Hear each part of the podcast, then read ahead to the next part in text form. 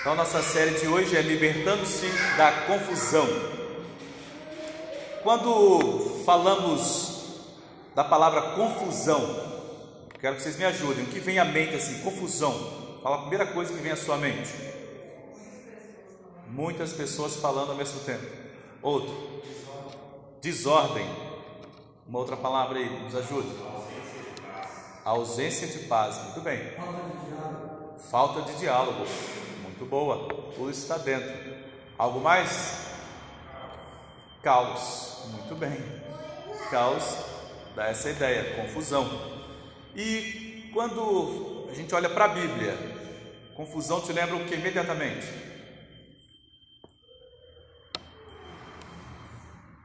Uma palavrinha da Bíblia. Desobediência. Desobedecer. Uma palavrinha lá em Gênesis para confusão. Babel. Ah, essa aqui. Babel, confusão. Tinha uma coisa que funcionava bem, né? A língua. Não falou do, do diálogo. Parou o diálogo, começou a confusão. Não é isso? E a gente vai perceber em algumas situações na, na narrativa bíblica que muitas das famílias e muitos dos relacionamentos do, dos, dos, patriarcas, dos reis, foi marcada por confusão. Muitos dos relacionamentos foram marcados por grande confusão. Pense, por exemplo, na família de Abraão. A família de Abraão tinha confusão? Aí você diria, ou se tinha, né?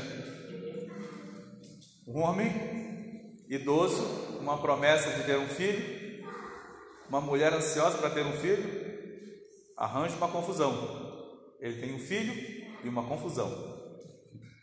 E um problema familiar terrível. À medida que o menino cresce, crescem os problemas dele também. Crescem os problemas, acompanham os problemas dele por conta desse arranjo familiar que ficou bem esquisito. Bem complicado para Sara e Abraão, que tem que lidar com duas mulheres Sara já estava com problemas, aí vem H, mais problemas, duas. Pense na família de Isaac, a família de Isaac tinha problemas, tinha confusão? Tinha confusão. Um, um queridinho da mamãe, outro queridinho do papai. Olha a treta aí. Confusão na certa, problema sério. Pense na família de Jacó. Hum, ali tinha confusão sobrando, né? quatro mulheres, treze filhos, doze homens e uma menina. Que família confusenta. Como é que Jacó aguentava? Aí com a Raquel fala assim: dá-me filho, senão morro. Aí ele fica muito bolado e fala: Sou eu, Deus, por acaso? Estou em lugar de Deus para te dar filhos? A que ponto o problema que ele tinha que lidar com, com as mulheres numa ciumeira terrível, numa rixa, elas disputavam noites com ele, era um homem disputado. Sei se isso é bom, isso deve ser péssimo. Para Jacó era um problema sério que tinha que lidar. E elas desenvolviam os filhos na briga também. Não era só, né? Entre elas, elas desenvolviam os meninos na, na confusão. Isso era terrível. Os meninos cresceram com isso. E aí tem um filho predileto. Nós já conversamos no estudo sobre mago, falei sobre o filho predileto, o problema que deu. Mas é o fato que não há família que não tenha problemas, que cause confusão. Os maiores problemas que Moisés enfrentou conduzindo o povo pelo deserto vieram da família dele. Os parentes dele foram os mais problemáticos: primos, irmãos, cunhado, Teve muita treta. Inveja dos próprios irmãos. Miriam ficou com invejinha dele. Temos isso também. E outros mais que se levantaram contra a autoridade dele. Mas é fato que confusão é, se levanta em todo lugar. Todo lugar. Tem um ditado que diz que quando não quer, dois não brigam, não é verdade? Mas geralmente um apanha. Às vezes isso acontece. Por exemplo, nunca queria brigar, mas eu apanhava direto quando era criança. Estava disposto a brigar. Agora, a pergunta é: você consegue ficar muito tempo num lugar que tem confusão? Você consegue ficar num ambiente de confusão? Vai passear na casa de um parente, para passar uma noite lá, e chega lá, o, o casal está numa confusão. Você vai querer ficar naquela casa pelo menos uma noite? Eu não ficaria. E você também não ficaria. Mas você tem ido lá, enviado por Deus para apaziguar aquela confusão, né? Aí vale a pena ficar mais uma noite para apaziguar a briga. Ah, qualquer sorte de confusão, seja um lugar desorganizado, como mencionado, um lugar com barulho desnecessário, barulhento, ou seja, falta de ordem, uma programação, isso tudo irrita a gente, não é verdade? É confusão. Pense num culto sem ordem. Você já foi no culto sem ordem? Você não sabe quando ele começou, não sabe se ele está no meio, não sabe quando ele terminará. E aquela angústia, será quando? Nove e meia, hein, rapaz, está na metade ainda? Será? E aí o pregador nem assumiu a palavra ainda, você fica meio preocupado com o horário. A gente é acostumado com os métodos, com a nossa liturgia redondinha, você sabe quando começou e quando vai terminar, você sabe os pontos do sermão, que maravilha isso, né? Te dá uma segurança. Você até planeja para fazer depois do culto. Mas você vai no culto que tem confusão na liturgia, você fica meio perturbado. É fato. Isso é ruim demais. Mas vamos pensar um pouco no que a Bíblia diz sobre confusão. E já partimos do pressuposto de que Deus não é Deus de confusão. Está lá na primeira carta aos Coríntios, capítulo 14, versículo 33. Deus não é Deus de confusão, e sim de paz. Por isso que cantamos o hino aflito, aflição, é? aflição e paz. Isso, aflição e paz. Isso está gravando, né? Está meu erro aqui. Aflição e paz. É, porque se paz, a paz mais doce é o Senhor que dá. O autor dessa canção, é, em português está sou feliz com Jesus, mas a, a canção original em inglês é Vai Tudo Bem com a Minha Alma, porque era o que ele dizia. Is well with my soul. É, ele estava numa situação terrível da vida. Estava numa confusão emocional terrível. Tinha perdido parte da família dele. E ele estava em paz com o Senhor. Então partimos da premissa de que o próprio Deus não é Deus de confusão. Nós não fomos chamados para botar gasolina no incêndio, né, irmãos? Tem gente que tem um prazer de jogar gasolina no incêndio. Vamos apagar aquele incêndio, aí o cara leva um, um galão de gasolina em vez de levar água ou outro tipo de extintor de incêndio. Não, o cara leva gasolina. O cara gosta de ver o circo pegar fogo e o palhaço morrer queimado. Cara é do mal. Não sejamos assim, irmãos. Ah, a Bíblia fala, eu fala quando fala de confusão, fala das consequências de ações ou de sentimentos que provocaram ou provocam a confusão na vida das pessoas, da sociedade e da igreja. Por exemplo, causa de causa confusão. O exemplo da família de Jacó era invejinha e ciúme.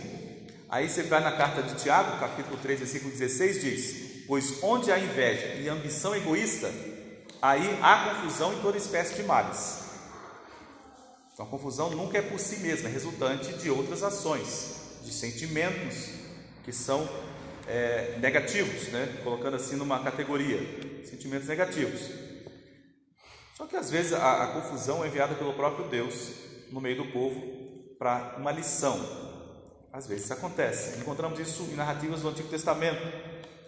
É, em Zacarias 14, 12 e 13 menciona que Deus enviou os inimigos para causar uma confusão no meio do povo, quando o povo, Zacarias é um profeta do pós-exílio, o povo estava reconstruindo o templo, e aquela confusão a partir do ano 536 que o povo foi tentar reconstruir o templo e os samaritanos começaram a persegui-los e enviar cartas para Artaxerxes para falar assim, olha, esse povo aí vai se revoltar contra você, estão se fortalecendo, começaram a fazer intriguinha, e os judeus ficaram com medo, os samaritanos pararam a obra, obra ficou parada quase 16 anos, só no ano 520, no segundo, segundo ano do rei Dario, que o povo volta a reconstruir. Aí Deus, Deus levanta os profetas Ageu e Zacarias para falar com o povo. E a, a, aquela confusão causada no meio deles foi da parte de Deus, para lhes dar uma lição, para corrigir uma, uma situação de desobediência também, conforme está registrado em Deuteronômio 28, 20. Então, Alguém mencionou que há desordem, né? então a confusão é a ausência de ordem. Então, onde não há ordem, dificilmente poderá se ter paz. Dificilmente se poderá ter paz. Infelizmente, pela falta de amor e domínio próprio das pessoas sem Cristo, é comum vermos muitas brigas, desordens, inimizades e atitudes descontroladas à nossa volta. Basta uma voltinha ali, no, pega o seu carro e dá uma volta no trânsito tente dar uma freada brusca perto de alguém ou uma fechada propositalmente. Você vai ver a reação das pessoas.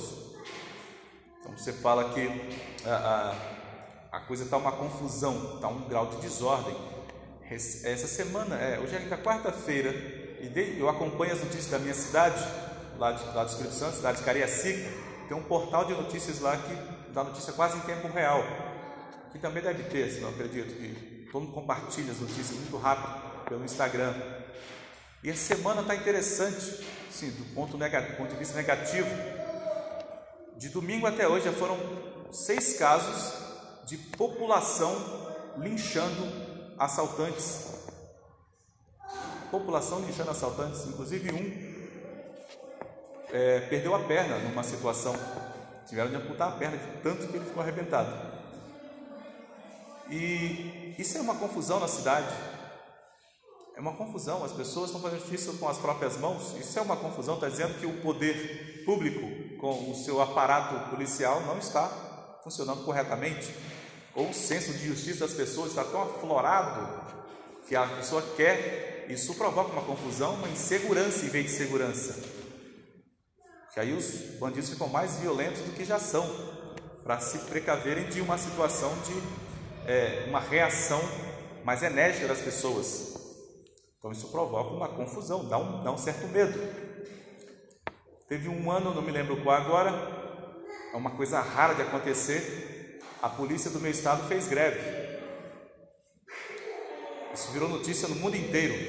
A polícia do estado fez greve vocês não imaginam a confusão que foi. E pessoas aparentemente de bem começaram a praticar saques. Os bandidos invadiam as lojas, ele aproveitava que a porta estava aberta, falava que mau ar, e roubava também. E pessoas, inclusive funcionários públicos, estavam indo saquear a loja de roupa, direto doméstico. E teve uma situação tão interessante, a confusão era tão grande que teve um caso absurdo de dois indivíduos furtarem uma TV de 55 polegadas nas Casas Bahia e fugiram numa moto. Logo à frente, eles foram assaltados. Você vê o grau de confusão que estava. Bandido roubando bandido. Isso é um grau de confusão extremado. Misericórdia. Então, em contrapartida, os filhos de Deus, os filhos de Deus, deve marcar a diferença, vivendo de forma orientada e pacífica, amando até mesmo seus inimigos, como Jesus disse no Sermão do Monte, Mateus 5,44, para amarmos até os nossos inimigos. Nós devemos ser o contraponto dessa loucura toda, devemos ser o ponto de equilíbrio nesse caos todo, conforme confusão também já foi definido como caos. Outra confusão que é complicada para a gente é a confusão doutrinária. Se perguntarem para a gente, né, qualquer um de nós, a respeito da, da base da nossa doutrina, mesmo sabendo quase nada, mesmo sendo um, e aí eu vou chamar a atenção de alguns, um péssimo aluno de EBD, um cara que não gosta de EBD, ele vai conseguir responder minimamente por uma identidade que tem com a igreja. Agora que as igrejas que não, já não sabem a base a qual ela se norteia, Aí tudo que é vento arrasta a pessoa, ela segue só os modismos. Aí, você, aí não sabe mais o que é que norteia aquela igreja. Um membro ali fica complicado. Efésios capítulo 4, versículos 14 a 16, o apóstolo Paulo fala sobre isso, né? De crescermos para que não sejamos, sejamos como meninos levados por toda a sorte de doutrina. E isso causa uma confusão no entendimento, você facilmente é arrastado por toda e qualquer coisa. Mas é fato que sempre que nos envolvemos em qualquer natureza de confusão, precisamos lembrar que nós somos chamados para sermos pacificadores. Então, mencionei no exemplo, né? Você vai na casa de alguém, chega lá, está uma confusão, você tem que levar a paz. Eu lembro de uma situação bem interessante. Estávamos realizando um culto, a igreja era como aqui, próxima à rua, muito próxima assim. E teve um atropelamento na frente da igreja. Uma criança foi atropelada. E a família da criança, tudo que queria era matar o motorista. O meu irmão Azéias, ele saiu do culto e foi lá apaziguar aquela confusão. E chegou para a mãe da criança e falou assim: Sua filha precisa ser socorrida. Matar o motorista agora não vai resolver nada. Sua filha precisa ir para o hospital. Ela foi atropelada. Eu posso levá-la ao hospital. Naquele tempo tinha um SAMU tão bacana como temos hoje, que chama bem rápido. E ele apaziguou aquela, aquele coração daquela mãe desesperada, estava inflamando os parentes dela para linchar o motorista. E ele conseguiu acalmar todos, botou a criança no carro e levou para o hospital. Então nós somos chamados para sermos pacificadores. Eu lembro de uma vizinha nossa, crente, tinha uma outra família que não era crente, vivia em confusão extremos. Eu me lembro que era quase, quase todo dia tinha briga, gritaria naquela casa, confusão naquela casa. E um dia essa vizinha nossa, crente, servo do Senhor, falou assim: hoje chega, eu vou lá. Chegou lá e disse: em nome de Jesus, parem de brigar repreendeu aqueles espíritos imundos que provocavam a briga neles. E aquela família teve um, teve um período de paz. E o espírito volta, né? Só não quer permanecer no Senhor, volta. Mas ela deu, deu uma, uma trégua ali, um cessar-fogo naquela confusão naquela família. Então nós somos chamados para sermos pacificadores. Está lá também no Sermão do Monte, Mateus 5, 9 e desenvolvendo o fruto do Espírito. Lembra lá que paz está lá no fruto do Espírito. É um dos gomos do, da, da mexerica do fruto do Espírito. Ah, além disso, precisamos viver com ordem e decência. O apóstolo Paulo apaziguando a confusão na igreja de Corinto. Lembra a confusão que tinha lá? No capítulo 3 da primeira carta aos Coríntios, o apóstolo Paulo fala: vocês ficam brigando aí, ó, vocês são crianças, carnais. Fala, eu sou de Paulo, eu sou de Apolo, eu sou de Cristo, eu sou de Cefas. Que confusão é essa? Ei, vocês são todos de Cristo. Aí lá no finalzinho, quando ele discute a questão dos dons, fala assim: olha, façam as coisas com ordem e decência. Lembra que a desordem é confusão. Então nós precisamos nos comportar, nos portar com ordem e decência em todo e qualquer lugar, não só no culto, embora é, a ênfase é dada para o culto nesse contexto, mas a ordem e a decência ela se aplica a todo lugar. Somos exortados a manter a paz naquilo que depende de nós, até a última instância. Olha que legal isso aqui. Até a última instância. Na carta aos Romanos, capítulo 12, versículo 18, o apóstolo Paulo disse: Se possível, no que depender de vós, tende paz com todos os homens. Isso é complicadíssimo, não é verdade? Mas ele disse: até a última instância, enquanto depender de você. Quando depender mais, você está isento. Mas você vai notar que muito disso depende da gente. Muito depende da gente. Deu exemplo aqui também da situação que você, numa situação de trânsito, se você já sai é, com humildade na situação, mesmo você estando certo, você consegue apaziguar o sujeito. Lembra que a palavra dura suscita ele, a palavra branda aplaca o furor. Isso não é mandamento também. É um provérbio, nem sempre funciona. Né? O pastor Elton está ensinando sobre os provérbios aqui, já ensinou que não é mandamento. Nem sempre funciona. Às vezes você vai uma brandura, uma candura total, mas o outro está tão feroz que não vai funcionar. A ferida dele é tão profunda que você não acessou o botãozinho lá para desligar a ferida dele. Mas é fato que geralmente funciona. Geralmente funciona e dá certo. Então, vamos conversar um pouco sobre algumas dicas de como evitar algumas confusões.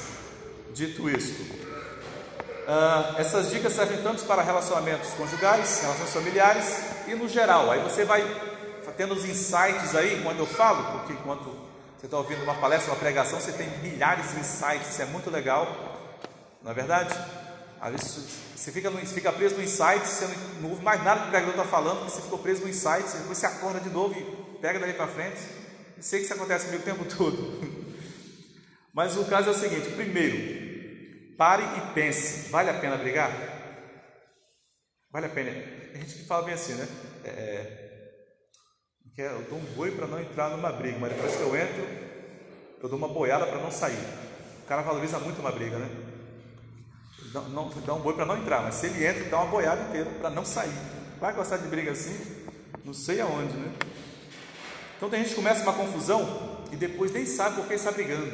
Não é verdade? O casal tem, esse, tem essas tretas direto, né? Depois, lá pelas tantas, você está falando mal, mal, da mãe dela, está falando mal da sua mãe, você não sabe nem por que começou a briga. Botou a mãe no meio, a coisa esquenta, não é verdade? Fala a verdade, a coisa fica feia. Botar a mãe no meio.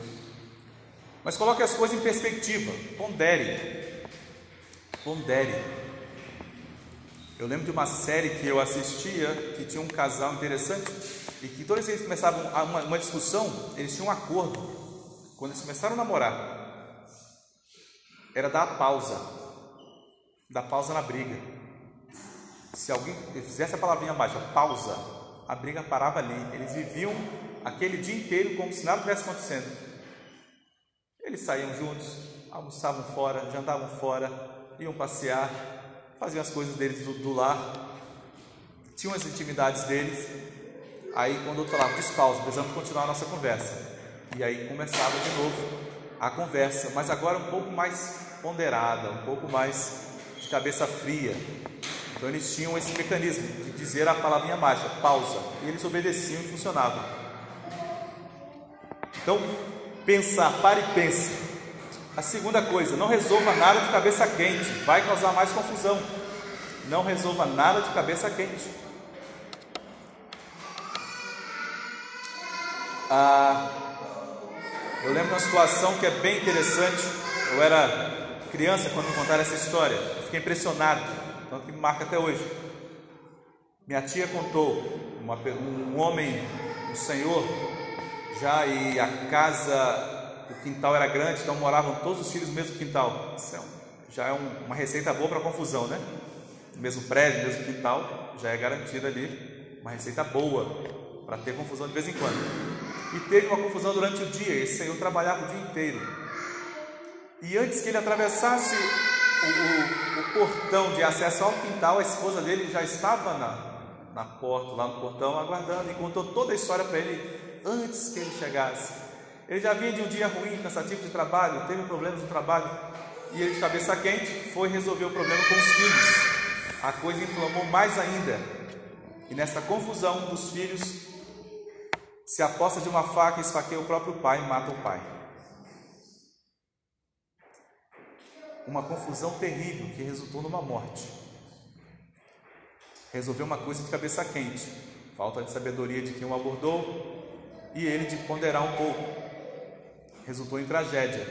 E quantas não são as tragédias que vivenciamos por tentar resolver coisas sem é, ponderar e esfriar a cabeça e pensar mais a respeito, não é?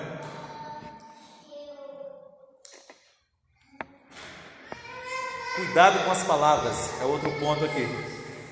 Não dá para apagar o que foi dito. Não dá para apagar o que foi dito. Você pode até pedir desculpas, mas a semente do mal já foi lançada. Isso é um grande risco. Então, cuidado com as palavras. Na carta aos Efésios, capítulo 4, versículos 31 e 32, diz: Toda amargura e ira e cólera e gritaria e blasfêmia e toda a malícia sejam tiradas dentre vós. Antes sede uns para com os outros benignos, misericordiosos, perdoando-vos uns aos outros, como também Deus os perdoou em Cristo. Sem gritaria. Sem gritaria. Gritaria é a, é assim, a maior prova de uma confusão, né? Tem gente gritando, é confusão. A sexta coisa, aprenda a escutar o outro lado. Aprenda a ouvir o outro lado. Tem um, um livro de um terapeuta chamado Minhas Razões, Tuas Razões. Você tem razão, o outro também tem razão. E se não houver, como eu colocou, diálogo, eu vou ficar sempre com a minha razão e não aceitando a sua razão. Tem que ter uma, ter uma tese, uma, uma antítese e uma síntese. Você tem que chegar a uma, um acordo, tem que ter uma conversa, tem que ter um diálogo. Então aprenda a escutar o outro lado. Toda história tem os dois lados e a verdade. Só tem uma verdade, pode ter dois lados, mas só tem uma verdade. Aí o Tiago, ele na sua carta, Tiago 1,19, diz: Todo homem seja pronto para ouvir, tardio para falar, tardio para se irar. Todo terapeuta, quando fala disso, fala por isso nós temos dois ouvidos e uma boca só. Não seria o contrário.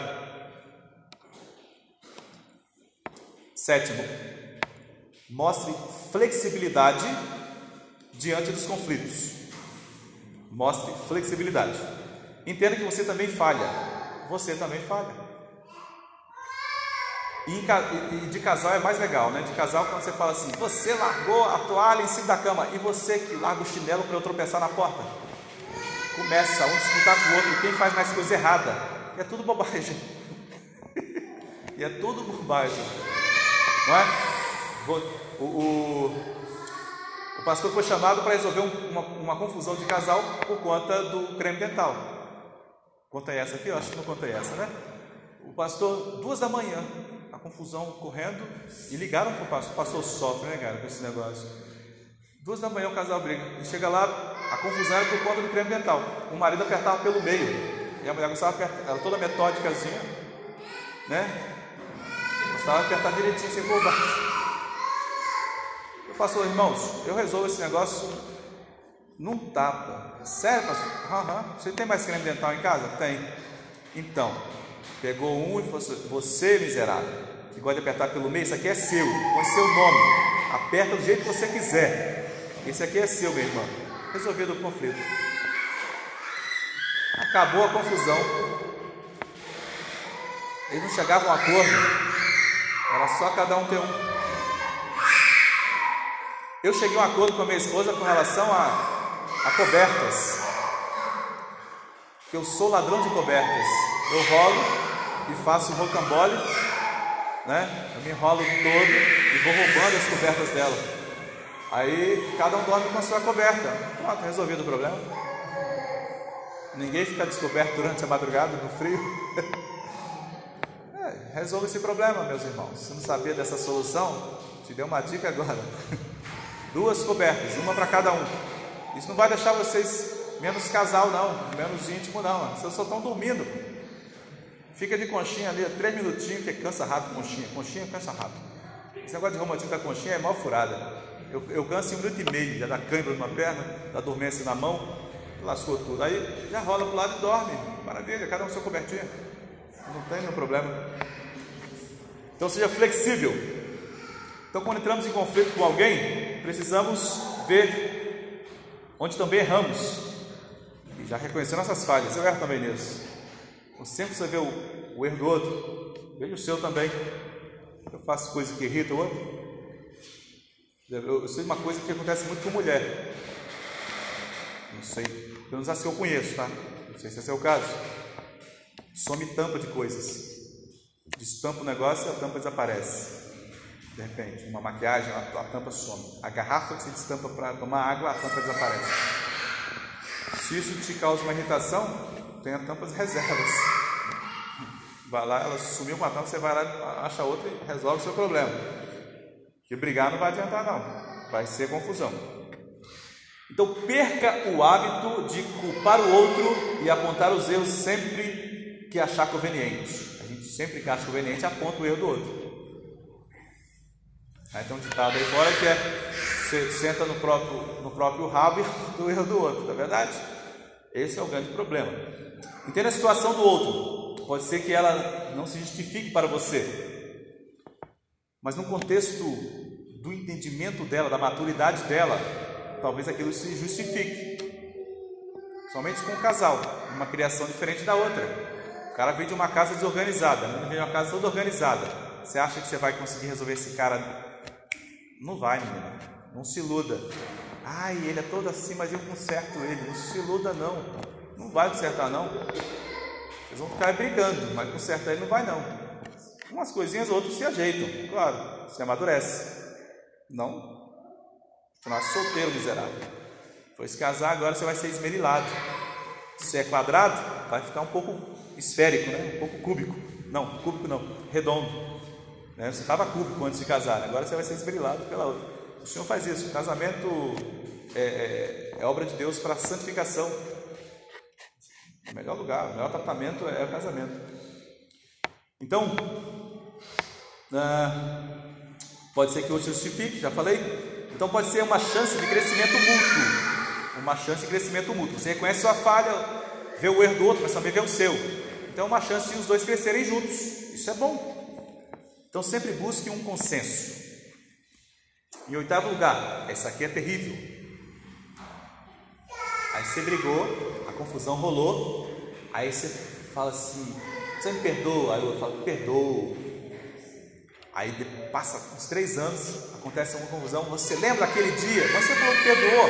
Perdoei, mas não esqueci. Mas joga na sua cara.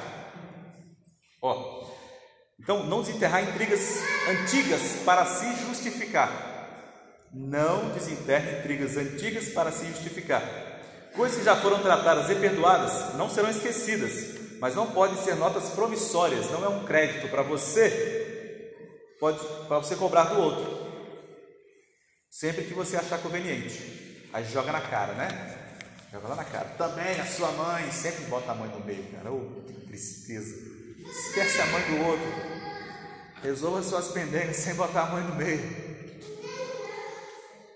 Em nono lugar, uh, não implicar com pequenas coisas. Já mencionei aqui, mas é bom relembrar. Às vezes somos muito implicantes, irritantes, e não somos, e nós somos os causadores de confusão. Você, quando eu falo da confusão do outro, você sempre imagina o outro, ao outro, e você, miserável. Não pensa, não? Que você também é um causador de confusão? Você às vezes deixa as coisas arrumadas, pequenas coisas. E seja mais leve, Veja se você tem muitas manias irritantes e veja se o que a outra pessoa faz te irrita, porque você quer que as coisas sempre sejam do seu jeito.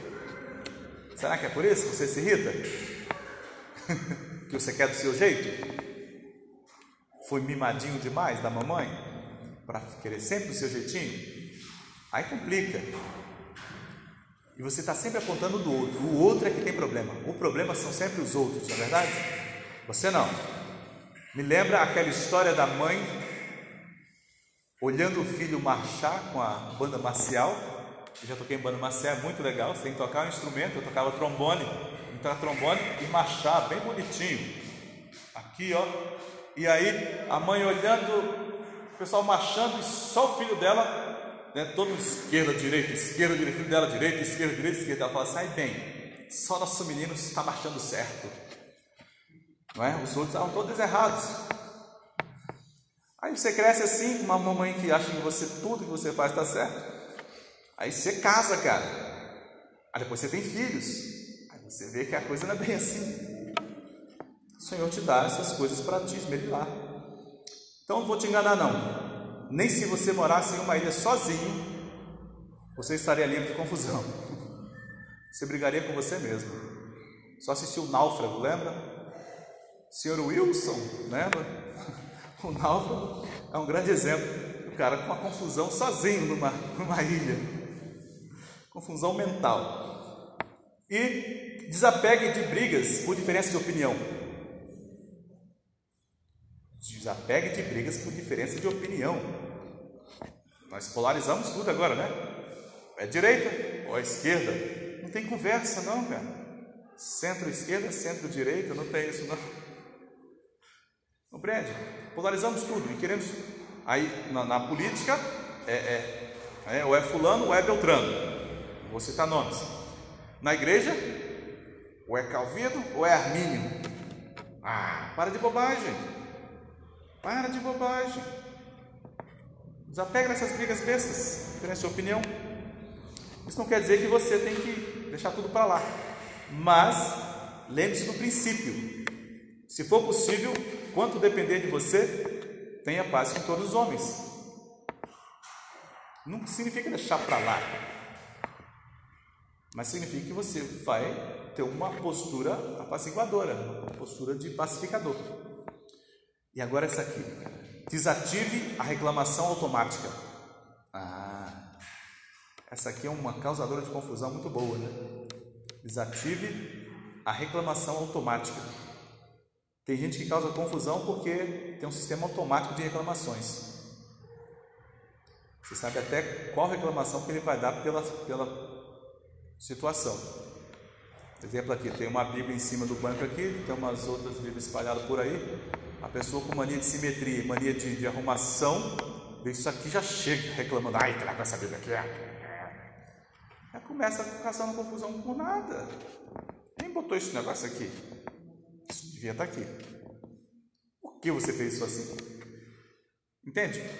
Desapegue, desative esse automático de reclamar de tudo. Reclamar de tudo. Deu uma saidinha, o trânsito parou um pouquinho. Nossa, esse trânsito está ruim hoje. Pô, três segundos.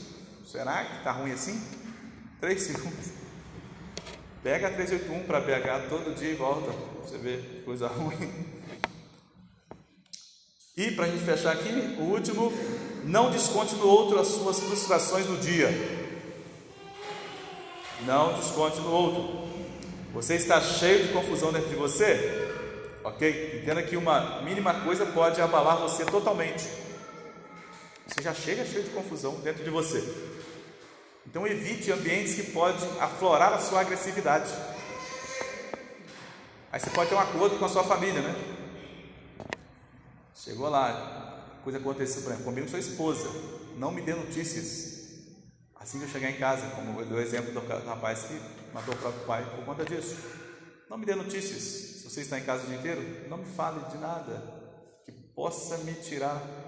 Pergunte como eu estou primeiro. Fala, como é que você está? Como é que vai ser o dia? Tudo bem? Ah, fulano, ah, tem que contar um negócio. Depois te conta, toma um banho, relaxa, dá um, serve logo um chá, um cafezinho bom, eu, nós temos um pastor lá, o pastor Edson, Edson Queiroz. Ele é pastor e psicólogo e é terapeuta. E ele sabe que o trânsito na cidade de Vitória, Vitória só tem duas ruas, a Jerônimo Monteiro no sentido e a Princesa Isabel no outro.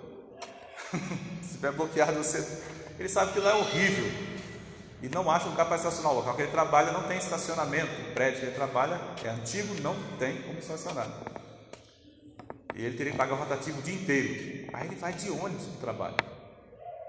Ele vai de ônibus para evitar aquele estresse que causa confusão. Ele vai atender gente o dia inteiro. Imagina ele, ele, ele, assim, ele contando, imagina eu indo para o trabalho lidando com o estresse do trânsito para atender pessoas com problemas emocionais. E depois eu voltando para casa de atender aqueles problemas emocionais e eu enfrentar outro estresse do trânsito na hora de pico e chegando em casa, encontrar minha família e depois ir para a igreja à noite. Aí eu falei, eu vou de ônibus, que é um sistema de transporte lá com micro-ônibus que é muito bom. Eu uso micro-ônibus e fico tranquilo, preocupado com o trânsito, coloco, ele bota uma musiquinha para ouvir no fone e vai bem suave, tranquilo. Aí quando ele tem que ir de carro, porque ele vai para outro lugar depois, ele sofre de pagar o estacionamento o dia inteiro, mas ele, ele tem outra estratégia, que é entrar no carro Ficar dentro do carro em silêncio total por 10 minutos. E depois coloca uma música que ele gosta para ouvir. Aí depois ele o carro para sair. É uma estratégia que ele desenvolveu. Para ele não despejar em cima de outras pessoas os problemas que ele vivenciou durante o dia, que ele enfrentou durante o dia. Então você pode evitar, é possível evitar. E seguindo a premissa bíblica, que depender de você, tenha paz com todos os homens. Então, para concluir, se você sabe que as suas emoções, seus relacionamentos, em sua casa ou outras áreas de sua vida estão em completa confusão, uma dica só para você. Busque a Deus para te ajudar. Busque o auxílio do príncipe da paz aquele que é a paz. Busque a sabedoria que vem do alto. Tiago disse: quem não tem sabedoria, peça a Deus, porque Ele dá liberalmente. Então precisamos dessa sabedoria para viver esse dia, esses dias de caos, de confusão que estamos vivenciando todos os dias nos relacionamentos em qualquer área de nossa vida. Amém, meus irmãos? Convido vocês a colocar de pé. Meus irmãos, vamos abrir a palavra do nosso Deus no livro de Provérbio.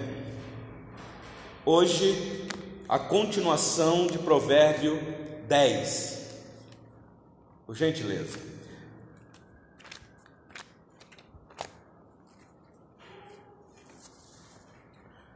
O livro de Provérbios tem nos desafiado, meus irmãos. É um livro que requer de nós muito cuidado, atenção, eu tenho dito aqui com vocês que o livro de Provérbios não é um livro de promessa, mas também é. O que nós temos aqui são instruções alertando o filho do caminho mau que existe neste mundo perverso. É o esforço do pai dizendo para o filho: Meu filho, existe um outro caminho para você seguir. Eu quero aqui te aconselhar, são aconselhamento de alguém que tem experiência, falando com propriedade, para o filho atentar àquilo que o pai diz. E o que o pai diz é o que ele aprendeu. Ele aponta para a sabedoria, ele aponta para o caminho dos mandamentos de Deus. Se o filho obedecer, o filho será abençoado. Mas se o filho desobedecer, o filho irá colher frutos amargos nesta vida. Então nós temos olhado para o livro de Provérbios desta maneira, meus irmãos. E nós já fizemos uma exposição do capítulo 1 até o capítulo 9, que é como que uma introdução do livro. E agora chegamos na segunda parte do livro, que é a partir do capítulo 10. Assim foi dividido para nós na nossa tradução. E a última vez que nós já estivemos aqui, nós fizemos uma exposição dos versículos de 1 a 5. Os irmãos devem lembrar, tem um áudio gravado aí. E eu disse para os irmãos que estes provérbios são provérbios de afirmação, afirma, afirmações. O que nós temos aqui são contrapontos. Vocês irão perceber que o sábio vai falar de uma maneira tão veemente do justo, mas apresentando também o ímpio, ou o perverso, ou o malfeitor. Então sempre haverá esse balanço, esse contraponto. O justo em contraste com o perverso. Isso para alertar o filho, para dizer: meu filho, cuidado, porque você pode ser achado como uma pessoa perversa e nós somos de outra estirpe. Ah, então, nós falamos semana passada, não, na última vez que aqui estivemos, o perigo da riqueza ilícita, vocês lembram disso? E eu me recordo aqui, meus irmãos, que na aplicação eu disse para vocês que estavam aqui, ou quem não estava, uh, hoje vai ficar sabendo, para ler um pouquinho mais sobre o marxismo. E a nossa amada IPB estava para reunir em concílio geral, ou a sua reunião do Supremo Concílio. E uma das decisões que o Supremo Concílio tomou foi exatamente sobre esse movimento esquerdista marxista. Depois, se vocês quiserem saber da resolução, eu disponibilizo para vocês o arquivo das decisões, mas está aí disponível a quem quer que seja na internet. A posição da IPB sobre a questão do marxismo. Então, estudar um pouquinho sobre isso é muito importante. Nós devemos atentar à necessidade do pobre, do necessitado, isso é bíblico, meus irmãos, mas não em detrimento da prática ilícita Lembro vocês que eu até citei aqui a, a lenda daquele, daquele herói que era ladrão dos ricos para alimentar os pobres. Vocês lembram disso? É, ben não, ben não, é Robin Hood, Robin Hood, muito bem. E hoje nós temos, eu disse, um, um, movimento moderno do Robin Hood. Hoje o Robin Hood não toma dos ricos para dar para os pobres. Hoje o Robin Hood moderno ele toma dos pobres para dar para os ricos. Então são aqueles que são ricos cada vez mais ficando rico. Mas depois vocês leiam um pouquinho sobre isso. E hoje eu quero falar, meus irmãos, sobre o efeito das palavras. Ah, meus irmãos, o pai está orientando o filho aqui para tomar cuidado com as suas palavras. Meu filho, cuidado quando você for falar, porque você é justo, você foi justificado. As suas palavras têm que ser palavras doces, temperadas com sal. Você tem que saber falar e estar pronto para saber falar, mas esteja pronto mais para ouvir, segundo o nosso irmão Tiago. Mas deixa eu ler aqui o texto com vocês. Provérbios 10. Hoje a exposição se dará dos versículos 6 a 14. Eu vou ver se eu consigo chegar até o versículo 14. Mas em amor de alguns irmãos que estão conosco aqui nesta noite e não esteve da última vez, eu vou ler a partir do versículo 1. Mas eu não vou começar a exposição do versículo 1. A exposição se dará dos versículos 6 a 14. Então eu vou ler do 1 ao 14. Acompanhe aí na sua Bíblia. E depois de lido o texto, não feche a sua Bíblia, deixe ela aberta. Provérbios de Salomão. O filho sábio alegra a seu pai, mas o filho insensato é a tristeza de sua mãe. Os tesouros da impiedade de nada aproveitam, mas a justiça livra da morte. O Senhor não deixa ter fome o justo mas rechaça a avidez dos perversos. O que trabalha com mão remissa empobrece, mas a mão dos diligentes vem a enriquecer-se. O que ajunta no verão é filho sábio, mas o que dorme na cega é filho que envergonha. Sobre a cabeça do justo há bênçãos, mas na boca dos perversos mora a violência. A memória do justo, do justo é abençoada, mas o nome dos perversos cai em podridão. O sábio de coração aceita os mandamentos, mas o insensato de lábios vem a arruinar-se. Quem anda em integridade anda seguro, mas o que perverte os seus caminhos será conhecido. O que acena com os olhos traz desgosto, e o insensato de lábios vem a arruinar-se. A boca do justo é manancial de vida, mas na boca dos perversos mora a violência. O ódio excita contenta, mas o amor cobre todas as transgressões. Nos lábios do prudente se acha sabedoria mas a vara é para as costas do falto de senso. Os sábios entesouram conhecimento, mas a boca do nécio é uma ruína iminente. Até aqui. Meus irmãos, como eu disse, provérbios são instruções. Vocês viram aqui o contraste? Ele vai falar do filho sensato, do filho sábio, obediente, mas ele vai falar daquele filho que é um filho mau, desobediente, um filho que quer seguir os seus próprios desejos, seus próprios, o seu próprio coração, a sua própria mente, ou talvez influenciado por alguém, pelo mundo, por este, por esse sistema que aí está, e aí ele se torna então perverso. Meus irmãos, o livro de Provérbios é para mostrar quem nós somos por natureza. Todos nós, sem exceção, somos filhos perversos, rebeldes, desobedientes, todos nós. Por isso, a necessidade de um justo ter morrido pelos injustos. Essa vai ser a nossa aplicação no final aqui, mostrando quem é a sabedoria, como eu já tenho dito com vocês aqui ao longo da exposição desta, deste livro. Ah, meus irmãos, os efeitos das palavras. Nós vamos encontrar aqui na, na, no decorrer da exposição desse texto que eu acabei de ler, porque o que eu vejo aqui. Falou muito da, de boca, de, de lábios, e ah, isso aqui é muito significativo. Mas olha comigo, por gentileza, o versículo 6. Eu quero destacar aqui um ponto com vocês. Como eu disse, eu não vou voltar dos versículos 1 a 5, você já leu aí, mas o versículo 6, ele diz assim: sobre a cabeça do justo há bênçãos,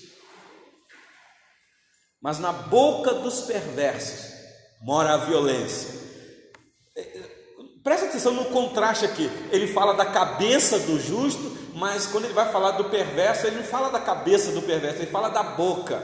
Ele, ele quer chamar a nossa atenção aqui. É, é, ele quer mostrar que para o justo vem uma bênção do alto que desce do céu para ele. Mas o perverso é algo que brota do coração dele e sai na boca, porque a boca fala do que está cheio o coração. Nós já temos falado isso daqui. É claro que o justo também fala pela boca, é claro, mas o contraste aqui é dizendo: olha, você é justo, você é abençoado, porque é sobre a sua cabeça, como que alguma coisa desceu sobre você e te abençoou. Então ele diz: ah, bênção, existe bênçãos sobre você. E preste atenção, que aqui, meus irmãos, eu não vou defender teologia da prosperidade. Vocês me conhecem, sabem que eu não sou disso. Mas, meus irmãos, eu não sou contra prosperidade, eu sou contra uma teologia específica da prosperidade. Mas, meus irmãos, o Deus que nós servimos é o Deus da prosperidade, é o Deus que enriquece é o Deus que tem prazer de abrir as janelas dos céus e derramar bênçãos sem medidas. Mas não é porque existe aí no nosso meio uma teologia que é voltada só para isso que nós não podemos falar disso. Eu oro por prosperidade sobre a vida desta igreja. Eu oro para que o Senhor Deus aumente a renda de vocês, que abram a porta de emprego, que vocês sejam bem-sucedidos, que ganhem bastante dinheiro. Não há problema nenhum nisso, meus irmãos. Ter dinheiro não é pecado. O pecado está em você amar quando ganhar muito dinheiro. É claro que eu sei que existe um perigo nisso daí. Mas a Bíblia não condena quem é rico o rico que é condenado na Bíblia é o rico avarento, é o rico que não atenta para a necessidade da, dos pobres, da, dos órfãos, das viúvas, porque ele só quer enriquecer, enriquecer, enriquecer. Na, na última exposição nossa aqui, nós falamos que o problema da humanidade não é a escassez, o problema da humanidade é a, é a má distribuição de renda, porque o nosso mundo é um mundo rico o problema é que existe alguns com muitas riquezas e muitos com muita pobreza. Essa que é a verdade. Eis aí a igreja se atentar para isso, meus irmãos. A igreja está no mundo para atentar à necessidade de ser bênçãos, porque sobre ela está muitas bênçãos. E eu queria destacar isso aqui no versículo 6 com vocês. Olha aí o que o sábio diz. O versículo 6 diz assim: Sobre a cabeça do justo há bênçãos, está no plural, não é uma bênção específica. Eu sei que poderia ser a bênção, e se ele tivesse aqui falando de salvação, mas ele não está falando de salvação aqui. Se ele tivesse falando de salvação, ele ia falar a bênção, porque meus irmãos, nós sabemos que a maior bênção na nossa vida é a salvação, porque o que importa é você ganhar o mundo inteiro e perder a sua alma. Eu sei disso, mas aqui o sábio está dizendo: contudo, existem bênçãos sobre a vida do justo. Então, não apenas grandes quantidades, mas vários tipos de bênçãos, meus irmãos, vários, são variadas. Ah, e foi Deus que quis fazer assim dessa maneira. Vocês lembram quando ele levantou os servos dele no passado, especialmente os patriarcas. Você lembra quando é Isaac que vai abençoar os filhos, não é isso? De deixa eu ler esse texto com vocês. Abre a sua Bíblia aí rapidinho, deixa Provérbios marcado aí. Gênesis 27, por gentileza.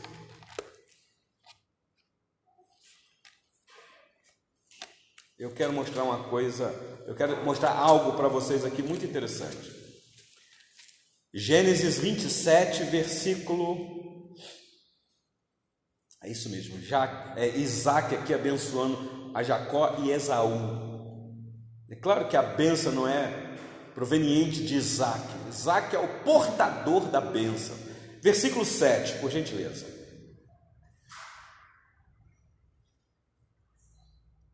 Vocês conhecem muito bem esta passagem aqui, eu não vou ler ela toda. Só o versículo 27 diz assim: ó, traze traze caça e faz-me uma comida saborosa, para que eu coma e te abençoe diante do Senhor antes que eu morra.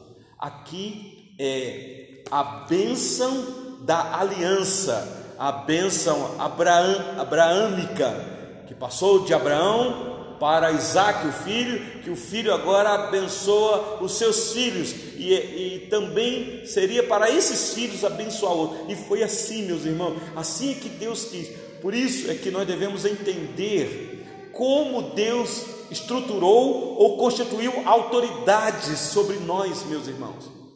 Por isso, filho, o quinto mandamento não está na ordem dos mandamentos por acaso. Foi Deus que quis estabelecer que os pais têm autoridade sobre os filhos para abençoar o filho. Então é dever do filho honrar o seu pai e a sua mãe. Por isso aqui em Provérbios 10, quando já começa, ele já diz assim: O filho sábio alegra o coração do pai. Mas o insensato ah, é a vergonha da sua mãe ou é a tristeza. Está dando para vocês entenderem? Porque existe uma bênção sobre a vida do justo. E aqui, meus irmãos, é Isaac abençoando, porque assim Deus determinou. É Deus que institui as autoridades para abençoar. Então, quando você está dentro de um sistema religioso, eu estou falando de religiosidade, estou falando da verdadeira religião, e existe uma autoridade sobre você colocada por Deus, aquela autoridade ela não tem autoridade por ela mesma, foi dada a ela para abençoar o povo. Então, quando o pastor, no final do culto, termina a mensagem e faz a última oração, e no final impetra a bênção, fazendo uma citação, aquela bênção, meus irmãos, é ordem da parte do Senhor, é abençoar o povo. Por isso é que tem muitos que abaixam a cabeça, outros levantam a cabeça para o alto, outros estendem as mãos em, em, em símbolo, para dizer: Eu estou aqui debaixo dessa autoridade para ser abençoado. A questão é: cuidado debaixo de que autoridade você está para receber bênção, porque a, mesma Bíblia que diz que Deus levanta autoridade para abençoar, essa autoridade, se não estiver de acordo com os mandamentos do Senhor, não é bênção de Deus que está sobre você, é maldição. Leia Malaquias para vocês verem o que o Senhor Deus está dizendo. Eu amaldiçoarei as vossas bênçãos, quando abençoares, não será bênção. Já pararam para pensar nisso? Mas aqui o pai está dizendo: meu filho, faz lá a caça, eu quero comer e depois eu vou abençoar vocês. Abre aí a sua Bíblia, ainda em Levítico, capítulo 9, para frente um pouquinho aí, de Gênesis. Levítico 9.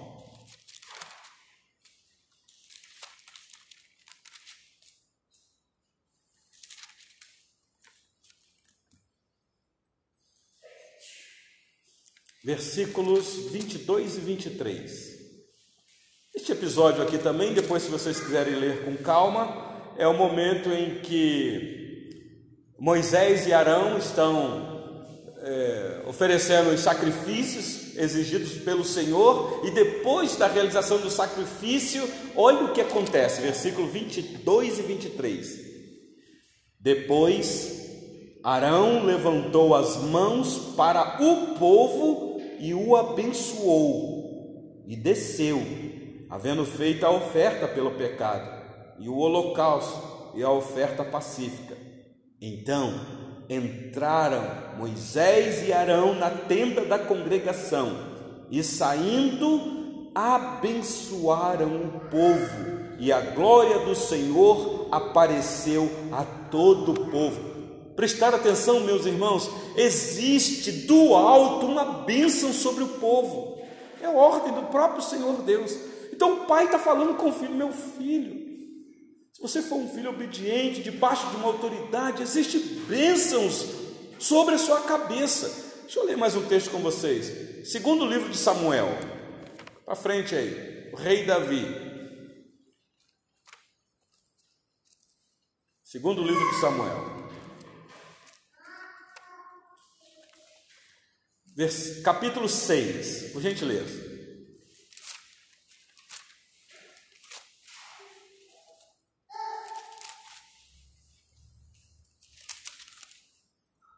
Você já deve estar pensando assim, o pastor não vai chegar no versículo 14, porque são tantas informações aqui. Mas olha só, segundo Samuel, capítulo 6. Deixa eu ler a partir do versículo 17. O episódio aqui é significativo, momento muito importante na história do povo de Deus. A arca da aliança está sendo trazida corretamente agora. Davi está muito feliz, alegre, judeu que era, israelita, expressava em expressão corporal quando estava feliz, dançando. Vocês lembram aqui que tem aquele episódio que a esposa dele até repreende ele por aquela atitude, mas ele está feliz. E aqui, meus irmãos, não é no templo, não é? Ele não está dançando no culto, não é dança litúrgica. É outro, é outra questão. Mas olha só o versículo 17 até o 19. Diz assim: segundo Samuel 6 17 até 19. Introduziram a arca do Senhor e puseram-na no seu lugar, a tenda que lhe armara Davi e este trouxe holocaustos e ofertas pacíficas perante o Senhor. Tendo Davi trazido holocaustos e ofertas pacíficas, abençoou o povo em nome do Senhor dos Exércitos e repartiu a todo o povo e a toda a multidão de Israel, tanto homens como mulheres, cada um um bolo de pão, um bom pedaço de carne e passas. Então se retirou todo o povo, cada um para sua casa. Que benção, hein? Davi, com autoridade constituída por Deus, abençoa o povo em nome do Senhor dos Exércitos. Uma bênção que vem do alto sobre a cabeça do povo. Então, meus irmãos, nós temos vários relatos. É, o último texto que eu queria ler aqui com vocês, também muito significativo, livro dos Reis, no primeiro livro, Olha aí, para frente. Primeiro livro dos Reis, capítulo 8. Olha, meus irmãos, como que o justo é abençoado. Ah, eu sei que você pode ser abençoado andando lá na sua casa, trabalhando, a bênção do Senhor está lá sobre você. Mas o que eu estou falando aqui, meus irmãos, é quando o povo está reunido, é quando o povo solenemente se encontra para adorar o Senhor como povo, como igreja, e sobre esse povo há bênçãos. Eu lamento dizer que o irmão, quando falta uma reunião, talvez ele, claro, tenha a sua justificativa, ele perde no final a autoridade que Deus deu para quem quer que seja na direção desse trabalho abençoar o povo. Naquele dia ele não recebeu aquela bênção naquele momento. Então o povo queria ser abençoado pelo sacerdote, pelo rei, por aqueles que estavam investidos de autoridade. Primeiro livro dos Reis, capítulo 8, diz assim: eu vou ler o versículo 54. Versículo 54.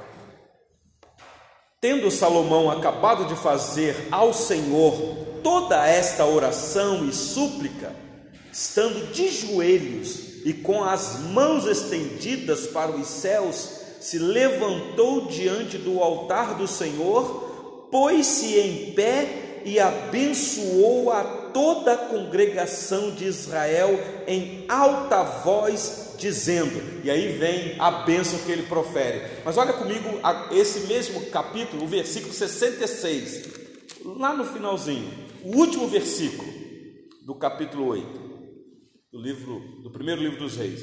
Diz assim: No oitavo dia desta festa, despediu o povo e eles abençoaram o rei. Então se foram às suas tendas, alegres e de coração contente por causa de todo o bem que o Senhor fizera a Davi, seu servo, e a Israel, seu povo. Meus irmãos, depois vocês leiam essa oração de Salomão. Eu tenho dito aqui que o final da vida de Salomão foi trágico, e foi mesmo porque é a Bíblia que nos informa. Mas, meus irmãos, Salomão teve uma vida piedosa. Salomão não foi aquele homem mulherengo a vida toda, não, que alguns querem rotular. Ó, oh, Salomão teve não sei quantas mulheres. Aquilo ali foi no final da vida dele. Salomão foi um homem piedoso. Se você ver, depois que ele constrói o templo, vocês lembram que quando ele estava para construir o templo, ele ora. Ó oh, Senhor, me dá conhecimento para poder governar esse povo. Ele estava prestes a construir o templo que Davi não pôde construir. Ele ora e Deus abençoa ele, dando sabedoria. E agora, depois da construção finalizada, culto de. Como é que chama quando vai iniciar? Ah, oi? Consagração do templo, que vai iniciar lá o culto. Ele faz uma oração. Meus irmãos, olha a oração desse homem aqui, um homem piedoso. Um homem que ora com o coração rendido ao reino de Deus, de joelhos, possivelmente com a cara no pó. Olha, que diz que ele estava com a mão levantada. E quando ele acaba de orar ao Senhor, ele levanta e ele estende a mão para o povo e abençoa o povo. Como que dizendo, sobre vocês, sobre a cabeça de vocês, há bênçãos da parte do Senhor. Então volta para Provérbios 10, por gentileza, meus irmãos, que eu demorei demais aqui agora. Então eu quero repetir, meus irmãos, o justo é abençoado. Se você que está aqui nesta noite, ou que está me ouvindo, é justo no sentido de que já foi justificado, não justiça própria, porque nenhum de nós temos justiça própria, foi imputado em nós justiça de outro, e nós sabemos de quem? De Cristo. Se você é de Cristo, se você tem a justiça de Cristo na sua vida, você tem bênção sobre a sua cabeça. É isso que o pai está falando para o filho. Versículo 6 de Provérbios 10 sobre a cabeça do justo há bênçãos, mas, e aí vem o contraste, na boca dos perversos mora a violência. Isso daqui não significa que o justo aqui a colar vai, não vai ficar com raiva, de vez em quando ele não vai soltar umas palavras que não deveria, porque eu tenho que dizer que muitas vezes nós somos assim. Você que está aqui nessa noite já falou palavrão alguma vez? Já ficou com raiva alguma vez? As irmãs que estão aqui já desceram da tamanca alguma vez?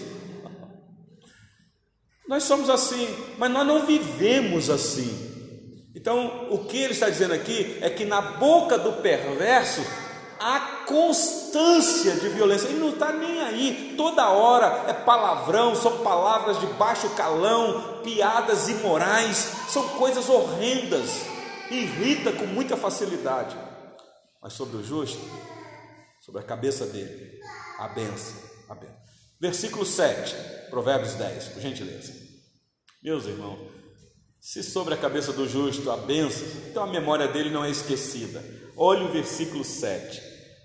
A memória do justo é abençoada, mas o nome dos perversos cai em podridão. É óbvio, é óbvio. Se o justo está sendo abençoado e ele vive debaixo dessa bênção, ele procura ser um filho obediente, e a obediência dele começa dentro de casa honrando pai e mãe, porque aí para o lado de fora ele vai honrar as outras autoridades. Então, sobre a, a, a memória dele é abençoada. Mas sobre o perverso, meus irmãos, que coisa horrível. Me parece, meus irmãos, que o bom nome vale mais do que o dinheiro. Adianta a pessoa ser milionária, morar em mansão e ser taxada de ladrão. O que, que adianta? Por isso, meus irmãos, nós cristãos devemos honrar os nossos nomes. Cuidado com o seu nome. É a única coisa que você tem que vai ficar para a memória. Quando você deixar esse mundo, o que é que vão falar de você? Puxa vida, que exemplo foi aquele irmão. Que exemplo que foi aquela irmã. Ele honrou o nome dele. Fica em memória. Ah, meu irmão, mas o perverso, ah, foi tarde. Você lembra que nós lemos aqui o Salmo 112 na nossa devocional? O Salmo 112, versículo 6, fala exatamente sobre essa questão da vida do justo. O nome que não é um nome próprio dele, mas é um nome agora que ele tem de justo, de cristão, de servo de Deus. Ele honra esse nome. Mas olha o versículo 8, por gentileza. Bom, agora, meus irmãos, como vocês viram que eu agarrei muito no versículo 6 e entrei no 7 rápido, é porque agora, do versículo 8 até o 14, é o ponto da nossa grande ideia aqui. São os efeitos da palavra. O Pai vai trazer isso à tona. Olha o versículo 8. O sábio de coração aceita os mandamentos, mas o insensato de lábios vem a arruinar-se. Então agora ele vai começar a fazer esse contraste. Ele vai dizer, ó, na boca do insensato, do, imper, do perverso, a rebeldia, ele não aceita o mandamento, dá uma ordem para ele e não obedece. O pai fala, ele não está nem aí, porque, meus irmãos, a autoridade dada pelo pai vem de Deus e é como que fosse um mandamento. Quando o pai, nós estamos falando aqui do pai sábio, ele diz: Meu filho, eu não quero que você ande por esses caminhos. Meu filho, eu estou te aconselhando a isso. Aí você fala, ah, que nada, pai, que nada, mãe. Eu sei, eu já, já sou maior de idade, eu já, já sou dono do meu nariz. Ah, então, nos seus lábios vai vir a ruína, a sua própria boca vai te derrubar. Alguém já disse que peixe morre pela boca. Tome cuidado, boquinha, com o que fala. Então, a obediência é o caminho da sabedoria. Ah, podia ler aí já também o versículo 10, né? mas deixa eu ler o 9 e 10 rapidinho. Olha comigo aí. Quem anda em integridade anda seguro, mas o que perverte os seus caminhos será conhecido. O que acena com os olhos traz desgosto, e o insensato de lábios vem a arruinar-se. Ele quer enfatizar isso.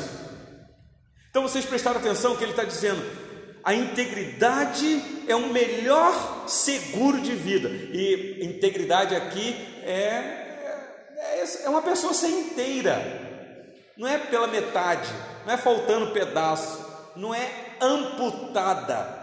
É porque nela foi imputada alguma coisa. Vocês sabem disso. Quando eu estou falando a palavra imputar, você deve estar falando, pastor, o que é imputar? Imputar é colocar. Amputar, nós temos aqui hoje a nossa querida irmã Paula, que começou a estudar aí medicina, vai trafegar nessa área da saúde, muito conhecimento. Amputar é cortar um membro fora.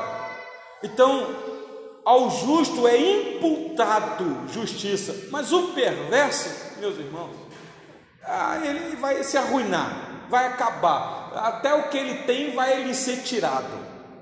Vai lhe ser tirado. Então, é melhor ser íntegro, é melhor ser inteiro, porque esse é o melhor seguro de vida, segundo aqui o sábio. Versículo de número 11. Deixa eu ler rapidinho aqui o 11 e 10, que eu quero fazer uma conclusão aqui destas palavras. Versículo 11: A boca do justo é manancial de vida, mas a boca dos perversos mora a violência. Então, se você quiser fazer aí um, uma autoavaliação para saber se você é justo ou perverso, é, como é que anda as tuas palavras? O que é que você fala? E não é o que você fala, como fala. Meus irmãos, eu não estou falando de temperamento, porque existe gente piedosa que tem um temperamento muito forte, sanguíneo, não é disso que eu estou falando, eu estou falando de gente que na boca da pessoa só mora palavras é, agudas, que matam, que ferem, que acabam com a pessoa. Eu lamento dizer que isso acontece dentro de casa, com marido e mulher, esposo e esposa, que às vezes o marido não encosta a mão na esposa e nem a esposa no marido, mas as palavras ferem mais do que um tapa acaba com a pessoa. Aliás, Provérbios vai falar sobre isso. Olha o versículo 12. O ódio excita contendas, mas o amor cobre todas as transgressões. Amor aqui, meus irmãos, não é amor próprio, é o amor vindo do alto, é proveniente dessa bênção sobre a cabeça. Amor de Deus. O amor que é por decisão, o amor que não faz mal ao próximo, o amor que não arde em ciúme, que não se ufana, que não se ensoberbece, tudo sofre, tudo crê, tudo espera, tudo suporta, um amor que jamais acaba. Amor por decisão, e amor aqui não é sentimento, é uma pessoa. Amor aqui é a sabedoria que o pai está apresentando para o seu filho, que é Cristo. Olha o versículo 13. Dos lábios do prudente acha sabedoria. Prestar atenção? Por isso, mas a vara é para as costas do falto de senso. Meus irmãos, aqui é um alerta. Dá uma olhadinha comigo, Provérbios 26, 3. É, é, a repetição aqui, mas deixa eu ler com vocês. Provérbios 26, 3.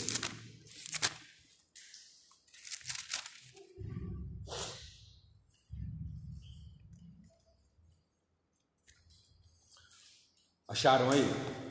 O açoite é para o cavalo, o freio para o jumento, e a vara para as costas dos insensatos. Meus irmãos, eu vou pegar, fala, o nosso irmão Sandro deve estar aí com a Bíblia para fazer uma análise no hebraico. Eu pego a vara aqui, meus irmãos, literal. Açoites ele diz, não, a vara aqui é a palavra de Deus. Não, aqui é a mesma palavra lá que diz, olha, a, a está ligada ao coração da criança, e a vara da disciplina desligará. É a mesma coisa aqui, é vara mesmo. De vez em quando, é, é aqui falou escosta, né? Dói, dá vergão.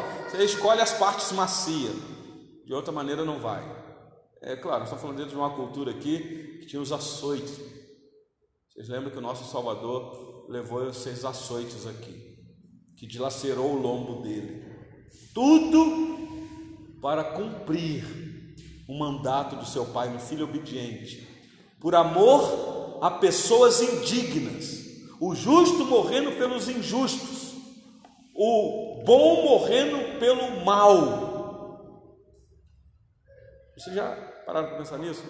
Os nossos pecados foram castigados em Cristo. Cada açoite que ele levou era por causa dos nossos pecados, por causa das nossas manias, por causa das nossas irritações, por causa das nossas violências, por causa dos nossos desejos malignos, açoites, varadas, coroa de espinho, madeiro pesado, cravos atravessando a sua carne, lança furando o seu lado, e mais, toda a ira do Pai despejada sobre ele. Tudo isso para que nós pudéssemos ter na nossa cabeça as bênçãos. Ah, meus irmãos, não despreze isso. Não seja um perverso, não seja um filho insensato, não seja um filho desobediente. Deixa eu continuar lendo aqui. Volta aí para Provérbios 10. Deixa eu ler o último versículo, 14, da nossa exposição hoje. Provérbios 10, 14. Os sábios entesouram o conhecimento, mas a boca do Ness é uma ruína iminente. Meus irmãos, Provérbio 18, versículo 7 diz assim: Provérbio 18, 7.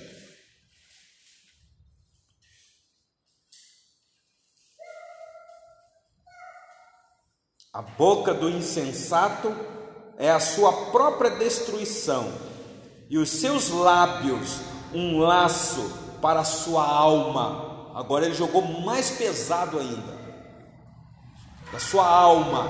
E olha o versículo 21, que é tão conhecido, deste mesmo provérbio, provérbio 18, 21. A morte e a vida estão no poder da língua, o que bem a utiliza, come do seu fruto. O que me chama a atenção nesse texto que eu acabei de ler com vocês é que em seguida ele vai dizer assim, ó: o que acha uma esposa acha o bem e alcançou a benevolência do Senhor. Será por quê? Não, não quero aqui insinuar nada. Mas o texto está dizendo: a morte e a vida estão no poder da língua o que bem a utiliza, come do seu fruto. E fruto aqui, prazeroso, fruto para a glória de Deus. Então, esposa que está aqui nessa noite, cuidado com o que você fala, especialmente na hora da raiva. Marido que está aqui nesta noite, cuidado com o que você fala, especialmente na hora da raiva, porque nós somos assim.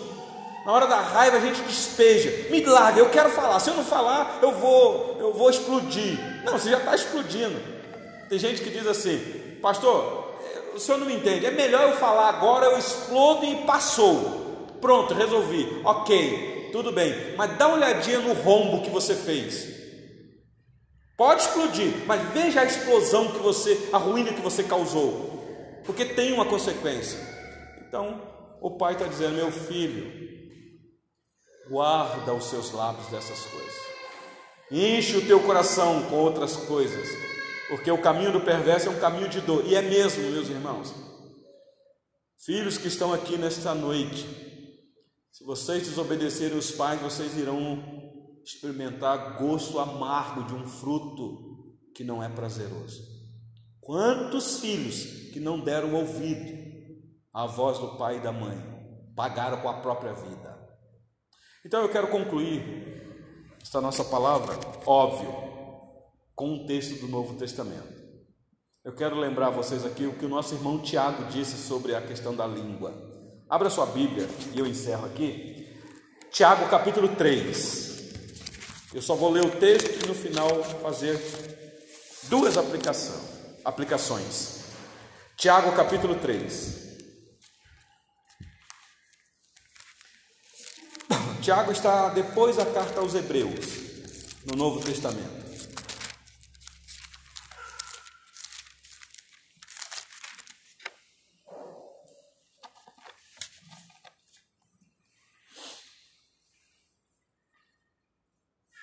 Eu sempre fico tentado a ler e fazer exposição, mas eu só vou ler vocês que conhecem o texto, só para trazer a memória de vocês.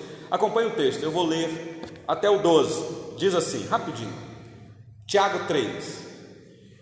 Meus irmãos, Tiago aqui é bem pastoral, tá bom, meu? Bem prático. Ele diz assim: Meus irmãos, não vos torneis muito de vós mestres, sabendo que havemos de receber maior juízo. Porque todos tropeçamos em muitas coisas. Se alguém não tropeça no falar, é perfeito varão, capaz de refrear também todo o corpo. Ora, se pomos freio na boca dos cavalos para nos obedecerem, também lhes dirigimos o corpo inteiro. Observai igualmente os navios, que, sendo tão grandes e batidos de rijos ventos, por um pequeníssimo leme, são dirigidos para onde queira o impulso do timoneiro. Assim também a língua, pequeno órgão, se gaba de grandes coisas. Vede como uma fagulha põe em brasas tão grande selva. Ora, a língua é fogo, é mundo de iniquidade a língua está situada entre os membros de nosso corpo e contamina o corpo inteiro. E não só põe em chamas toda a carreira da existência humana, como também é posta ela mesma em chamas pelo inferno. Pois toda espécie de feras, de aves, de répteis e de seres marinhos se doma e tem sido domado pelo gênero humano. A língua, porém, nenhum dos homens é capaz de domar. É mal incontido, carregado de veneno mortífero. Com ela, bendizemos ao Senhor e Pai. Também com ela, amaldiçoamos os homens, feito à semelhança de Deus. De uma só boca procede bênção e maldição. Meus irmãos, não é conveniente que estas coisas sejam assim. Acaso pode a fonte jorrar do mesmo lugar o que é doce e o que é amargoso? Acaso, meus irmãos, pode a figueira produzir azeitonas ou a videira figos? Tampouco fonte de água salgada pode dar água doce. Está tão claro, meus irmãos, o que Tiago está dizendo.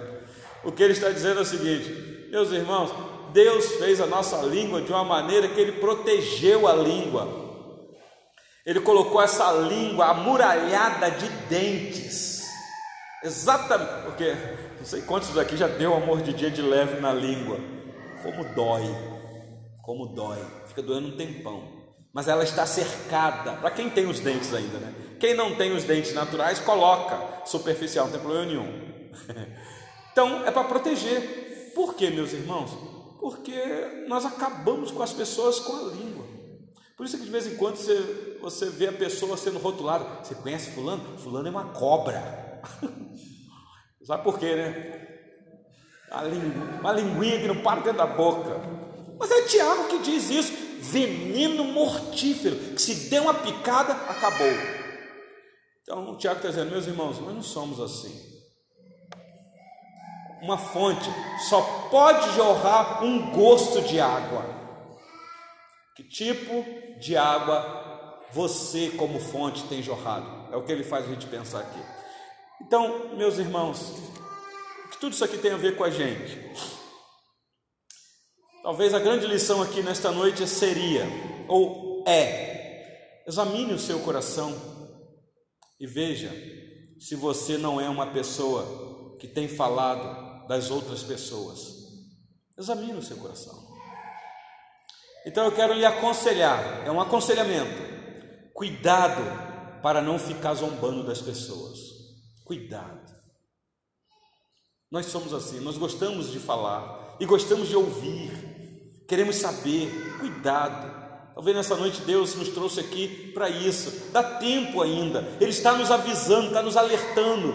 Segura um pouco mais a tua língua porque no dia do juízo, meus irmãos, todos nós iremos dar conta de cada palavra que nós proferimos. Então, cuidado com, eu poderia dizer, com as suas postagens, especialmente neste ano de eleição. Cuidado. Eu não estou dizendo que você tem que estar cerceado da sua liberdade de expressão. Nós temos liberdade para nos expressar, mas cuidado, meus irmãos, no expressar. Lembra disso? E por último, para você que talvez que já está sofrendo, talvez por causa de uma palavra que te atingiu, e às vezes as palavras nos atingem. A gente está sorrindo, mas só Deus sabe o quanto aquela palavra que a pessoa disse nos feriu, nos machucou. Eu quero dizer para você, baseado no que está registrado em Lucas capítulo 6, versículo 28, que diz assim: Bendize aos que vos maldizem e orai pelos que vos caluniam. Não retribua mal por mal. Não, pastor, você não sabe que a pessoa está falando de mim. Posso aceitar isso não, pastor. Eu não levo desaforo para casa não. Eu tenho que. Aí vai lá para as redes sociais. Aí manda uma indireta para todo mundo ver, em vez de falar pessoalmente com a pessoa, né? Então, atenta para os mandamentos, porque o filho obediente, ele tem prazer na lei do Senhor. Que Deus em Cristo nos abençoe, meus irmãos. Por isso que eu já vim com a camisa branca. Meus irmãos, eu sei que há um incômodo para muitos aqui nesta noite para ouvir a palavra do Senhor, mas eu, eu peço que você aguce o teu ouvido. Talvez muitos que estão passando hoje na frente da nossa igreja devem estar falando ali mais uma igreja que se adequou àquele movimento de igreja escura. Está lá, só o pastor aparece. Conhece o movimento que já está assim? Só que nós não pintamos as paredes de preto. Mas sabemos que não é nada disso, meus irmãos. Nós, só a nível de informação, um pouquinho mais para alguns visitantes que estão conosco aqui nesta noite. Talvez foi um blackout que deu aqui, caiu a energia e sofremos aqui eh, este dano. Mas, meus irmãos, eu não acredito em coincidência nenhuma, em momento nenhum. Seria muita coincidência a rua toda estar iluminada, só nós aqui e o correio do lado. Alguém me informou sem energia. Mas na semana que se encerrou, nós tivemos o desgosto de delinquentes terem entrado aqui nesta igreja e terem roubado a maioria dos fios de energia. E nós tivemos aí num trabalho de restauração de energia, que não fica barato, para termos uh, um culto bem mais tranquilo aos irmãos. Mas nós fazemos os nossos planos, temos as nossas vontades, e o Senhor tem os outros recursos dele. Quis o Senhor que nesta noite o culto que oferecemos a Ele aqui neste local fosse desta maneira. Eu não estou com isso dizendo que Deus é o culpado. O que eu estou dizendo é que nada está fora do controle do nosso Deus. Então, por gentileza, mesmo assentados, eu peço-os que abram as suas Bíblias ou liguem as suas Bíblias. Ah, muito obrigado. Não está filmando, não, tá? Não, não, okay. só, iluminando. Então tá bom. Ah, que liguem sua. Hoje vai ter que ligar, né? Ou se for abrir, ilumine ela aí. É na carta aos Hebreus. Eu rapidamente vou tentar com vocês aqui concluir este capítulo, que é o compromisso nosso com a igreja. E hoje é um assunto muito delicado, meus irmãos, e extremamente desafiador. Então, por gentileza, carta aos Hebreus, capítulo 9, os versículos finais, 23 a 28.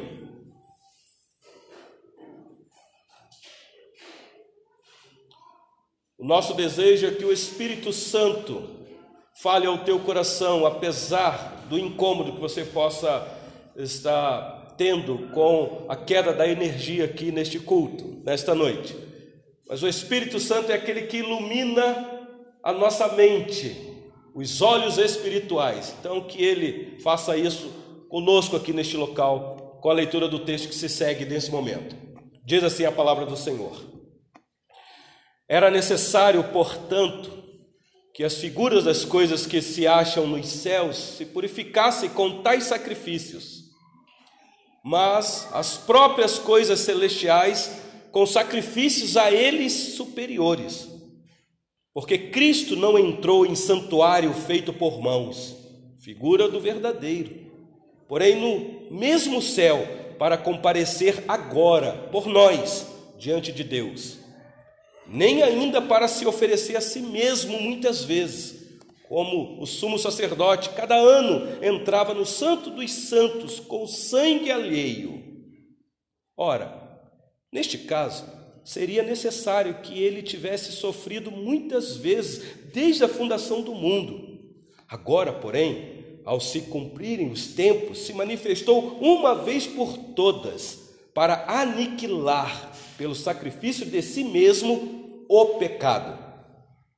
E assim como aos homens está ordenado morrerem uma só vez, vindo depois disto o juízo, assim também Cristo tendo se oferecido uma vez para sempre para tirar os pecados de muitos, aparecerá segunda vez, sem pecado, aos que o aguardam para a salvação.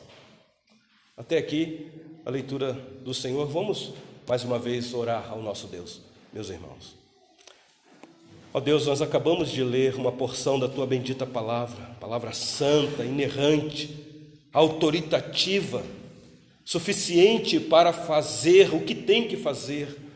Ó Deus, nós nos prostramos neste momento para ter ouvido, Senhor, para ouvir o que o Espírito diz à igreja.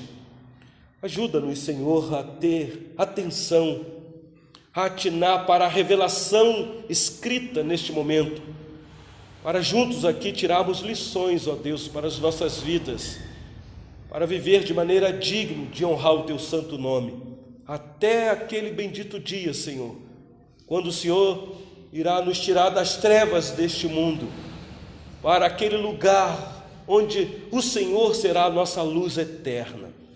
Oramos assim no nome precioso e bendito do Senhor Jesus. Amém. Meus irmãos, a carta aos Hebreus, no capítulo 9, chegou na sua finalização de uma exposição que eu estou no compromisso com esta igreja, um desafio muito grande. Quantas lições nós já tiramos aqui desta carta? O capítulo 9, na última mensagem, nós pontuamos para os irmãos que o autor desta carta está apresentando aos leitores, a quem a carta é endereçada, que aqueles sacrifícios realizados no Antigo Testamento tinha uma ação de apontamento para um sacrifício maior e eficaz seria o sacrifício de Jesus Cristo, o único Filho de Deus. E nós encerramos o sermão semana passada com o versículo 22, quando o autor diz que sem derramamento de sangue não há remissão. Então era necessário haver derramamento de sangue. E os judeus aqui entendiam isso muito, meus irmãos. O livro do Gênesis nos mostra que os nossos primeiros pais, quando pecaram, Já ali havia aquela ação do próprio Deus em derramar sangue. Quando Adão e Eva tentaram vestir para si peles por suas próprias vontades, muito obrigado, Diago. O Senhor Deus então tem que matar o animal e possivelmente aquele animal foi sangrado e então a, a pele daquele animal que morreu, que derramou o seu precioso sangue, cobriu a vergonha de Adão e Eva, por assim dizer.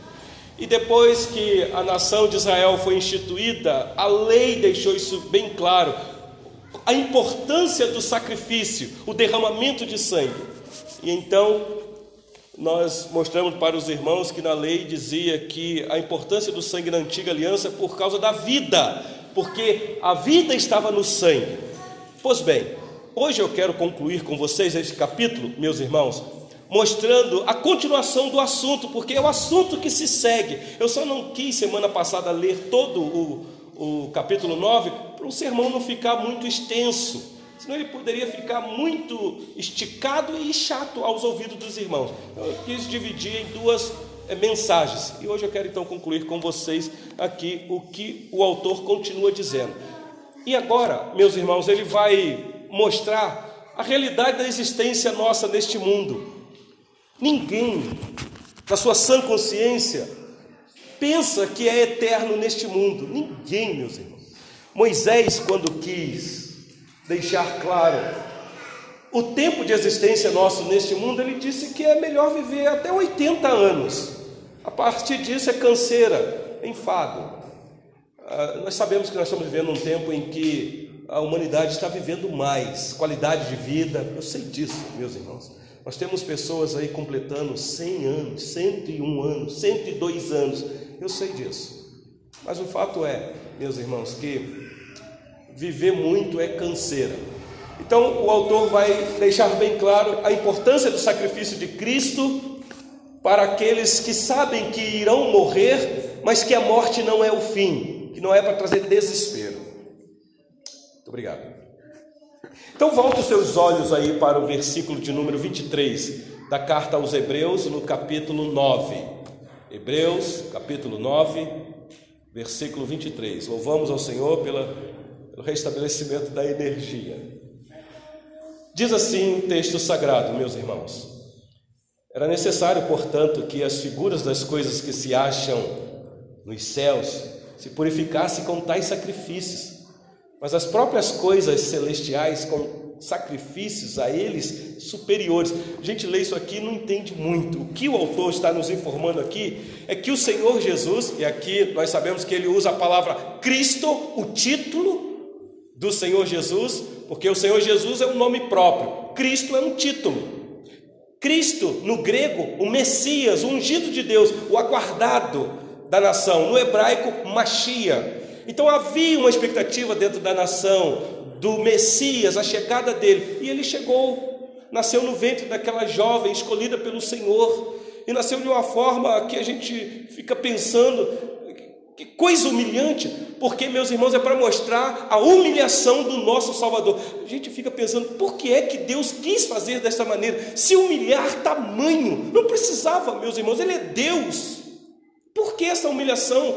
Se Deus Santo se vestir de pele humana e se humilhar e habitar em nosso meio, ser traído pelos amigos, negado por outros, abandonado por todos. Que humildade! Uma, uma vez fazendo uma releitura do livro do Êxodo, especialmente quando o Senhor Deus tratando com o faraó, usando Moisés, eu fiquei pensando assim, o Senhor Deus, olha a humildade deste Deus que nós servimos, dizendo assim, Moisés, usando Moisés para falar com o faraó, olha, deixa o meu povo ir. Ué, meus irmãos, ele é Deus. Ele está pedindo um favor a Faraó. Ele poderia muito bem romper com tudo e não esperar Faraó liberar o povo. Mas por que tudo isso, meus irmãos? Então, nós olhamos aqui para o texto, o autor está dizendo: Cristo compareceu por nós em um santuário superior. Ainda que ele desceu aqui e veio no nosso meio, andou, fez parte de uma nação fechada, mas ele era de uma tribo que ele não poderia realizar sacrifícios, porque ele era da tribo de Judá. E quem gosta de estudar um pouquinho o Antigo Testamento sabe que nenhum filho da tribo de Judá poderia exercer o sacerdócio. O sacerdócio ou sacerdócio poderia ser só da tribo de Levi. Então o Senhor Jesus nunca exerceu um sacrifício dentro da nação, nunca sangrou um animal.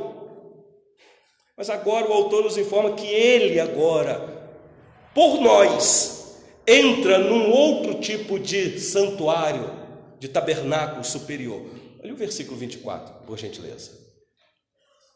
Porque Cristo, está vendo? Ele usa o título. Nós sabemos que é Jesus. Jesus Cristo, não entrou em santuário feito por mãos. Por que por mãos? Quem já está acompanhando conosco a mensagem aqui tem ouvido e visto que nós temos falado do tabernáculo que o Senhor Deus pediu para Moisés construir lá dentro da nação. Aquele tabernáculo foi construído por mãos de Moisés e depois o templo pelas mãos de Salomão. Mas ele está dizendo aqui que Cristo não entrou em nenhum santuário feito por mãos. É, entrou para realizar sacrifício, ele, até porque ele não podia, ele não era da tribo de Levi, como eu disse. Só que o autor diz, olha aí no versículo 24: figura do verdadeiro, porque no mesmo céu, para comparecer agora por nós diante de Deus. Então a gente começa a entender, meus irmãos, a importância de nós nos reunirmos para adorar o Senhor. Qual é o nosso propósito aqui neste culto? A nossa finalidade em vir aqui Adorar porque nós temos um Deus que nos salvou, um Deus que veio até nós, que sangrou e que entrou num tabernáculo para realizar um sacrifício que nenhum sacerdote na terra poderia realizar. O negócio está caindo aqui, o que? Aperta e segura. Ok. Deixa eu ver se ligou aqui. Ligou. Ok. O sacrifício que o Senhor Jesus realiza é um sacrifício único, meus irmãos.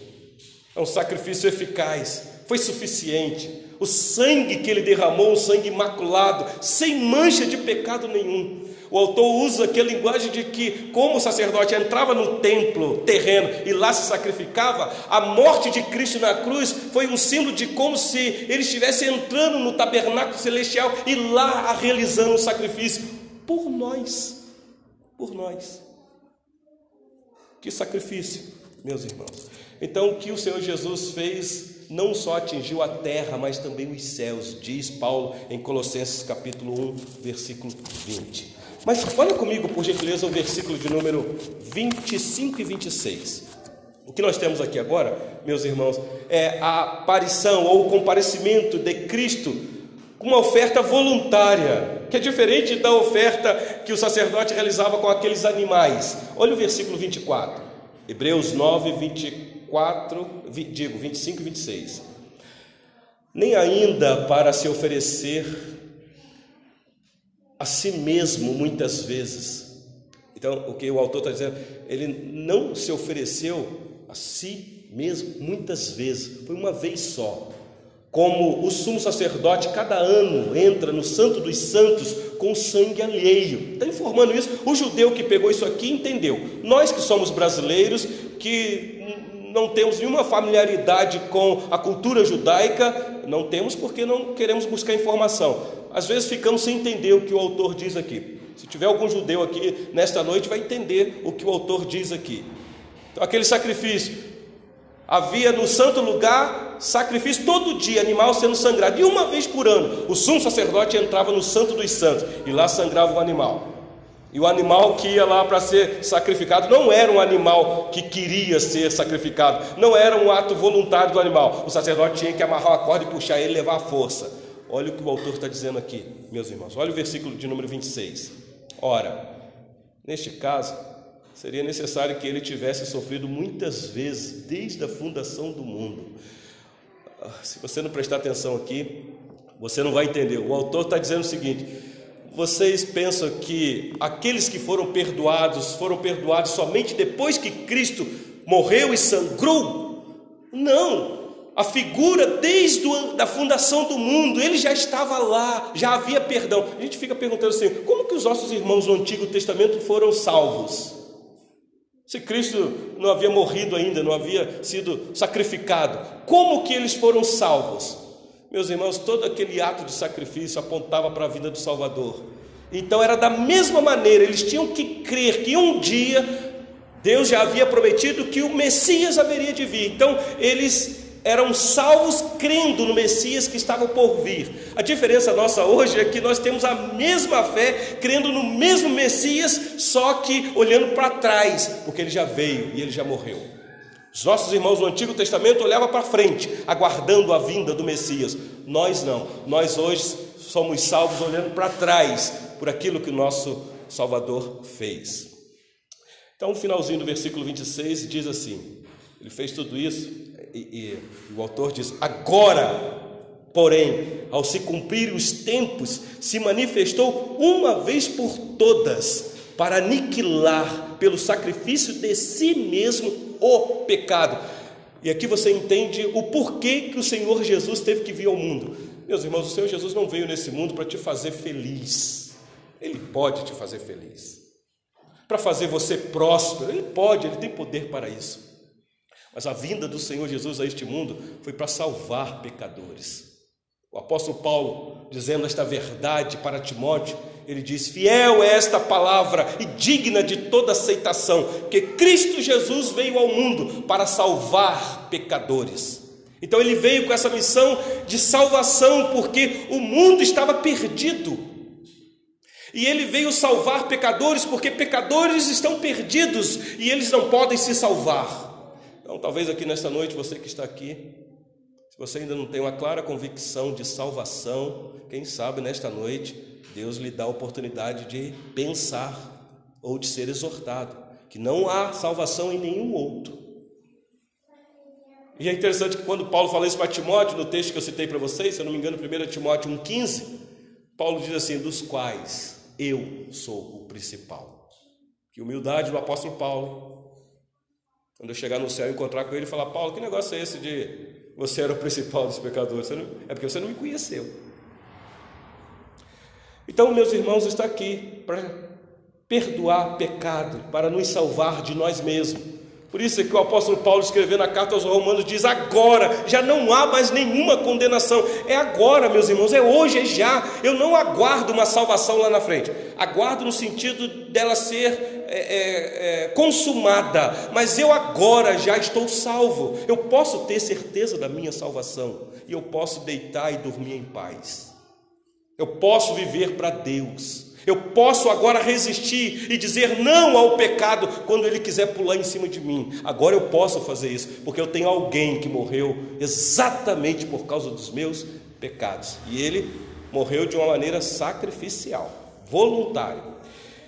E agora, olha o versículo, finalzinho do versículo 26. O propósito é superior mesmo. Aí no finalzinho diz que ah, o sacrifício dele para aniquilar é, o pecado, coisa que no Antigo Testamento aqueles sacrifícios não aniquilavam os pecados, eu disse no sermão, está gravado aí numa mensagem. Perdoava, mas não aniquilava. Aniquilar, você sabe o que é, acabou. Não tem mais culpa. Você é visto como santo, como santa diante de Deus. Por isso é que nós podemos nos aproximar do trono da graça. Vocês já pararam para pensar nisso? Santo Elton, Santa Sueli, mas é isso mesmo, não por causa de nós, mas por causa do Santo, Cristo, o justo, Ele em mim, porque já não vivo mais eu. O apóstolo Paulo deixa isso claro, escrevendo aos Gálatas. Eu estou crucificado com Cristo, logo já não sou eu mais quem vive. A questão, meus irmãos, é que nós vamos fazer aqui no final uma aplicação para ver se é Cristo mesmo que está vivendo em nós ou somos nós que estamos vivendo fazendo as nossas próprias vontades, querendo realizar o nosso querer. Mas eu quero finalizar esta mensagem, porque eu queria chegar só o versículo 27 e 28 dá um outro sermão, mas eu vou ser bem sucinto aqui. Meus irmãos, aqui é a apresentação que o autor faz de que a morte é certa e o juízo de Deus é iminente. Isso é muito sério muito sério. Ele vai aqui destruir muitas falsas doutrinas por aí. Olha comigo o versículo 27, por gentileza, de Hebreus 9. Hebreus 9, 27. Então, diante desse fato que Cristo veio para morrer pelos seus, para tirar pecado, e ele diz assim: e assim como aos homens está ordenado morrerem uma só vez, então deixa eu paro aqui. O que o autor está dizendo é aquilo que Gênesis nos informa. A ordem sobre a morte foi dada lá no Gênesis, vocês lembram? Adão, meu filho, está vendo este fruto desta árvore no meio do jardim? Não coma, Adão, porque no dia em que você comer, tem uma ordem de morte, vai morrer. E o que é que aconteceu, meus irmãos? Adão comeu, desobedeceu a ordem, e a morte passou a reinar. Então existe uma ordem, e é Deus que ordenou, meus irmãos. Não tem como fugir dela, você pode fazer de tudo para tentar fugir da morte, você pode ter um, os melhores recursos neste mundo para tentar fugir dela, mas ela vai bater na sua porta, com muito dinheiro ou pouco dinheiro, para pobres ou para ricos, ela chega, meus irmãos, porque está ordenado. Nós vivemos no mundo debaixo de uma ordenação de morte. Já pensou que frustração? Por isso é que o autor aos Eclesiastes, frustrado com a vida, ele fez: melhor é nem ter nascido.